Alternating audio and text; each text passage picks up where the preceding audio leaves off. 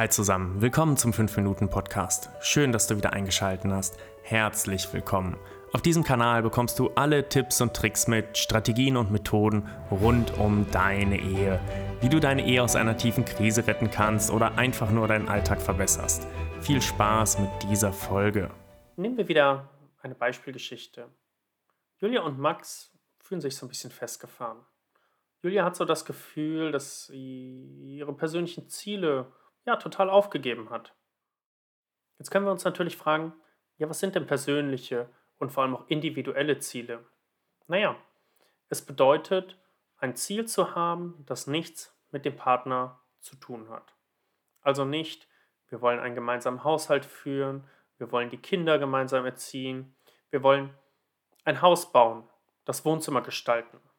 Es könnte etwas ganz anderes sein.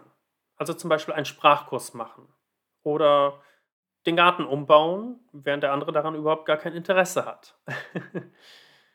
das Schöne ist, wenn dann unterschiedliche Interessen da sind, kann man einander davon erzählen. Man kann erzählen, welche Menschen man dabei kennengelernt hat, kann die Erkenntnisse teilen, kann ja das Gelernte auch wiedergeben. Genauso kann es ebenso sein, dass sich daraus ein gemeinsames Interesse entwickelt. Außerdem hilft es dir, wenn ihr nicht 24-7 zusammensitzt. Also sagen wir mal, ihr seid im Homeoffice oder im Homeoffice gewesen und ja, nach Covid habt ihr es einfach nicht mehr umgestellt.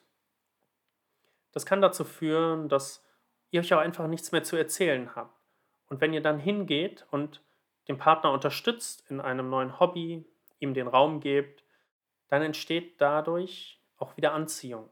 Anziehung füreinander, die Frage, ach Mensch, wo ist der Partner? Du kannst ihn vermissen oder sie vermissen und kannst deinen Partner auch unterstützen in seiner Entwicklung, aber dabei behältst du deine Ziele im Auge, verlierst sie nicht. Überleg mal für dich, welche persönlichen Ziele möchte ich denn in meiner Ehe verfolgen welche Ziele verfolgen wir gemeinsam und welche Ziele verfolgt mein Partner oder meine Partnerin. Ebenso, wie kann ich meinen Partner, meine Partnerin in ihren Zielen, in ihrer individuellen Entwicklung unterstützen, aber trotzdem meine Sachen für mich behalten. Wenn dir das geholfen hatte, sag mir gerne Bescheid. Ich freue mich auch über ein Feedback. Einfach eine E-Mail, wenn du möchtest.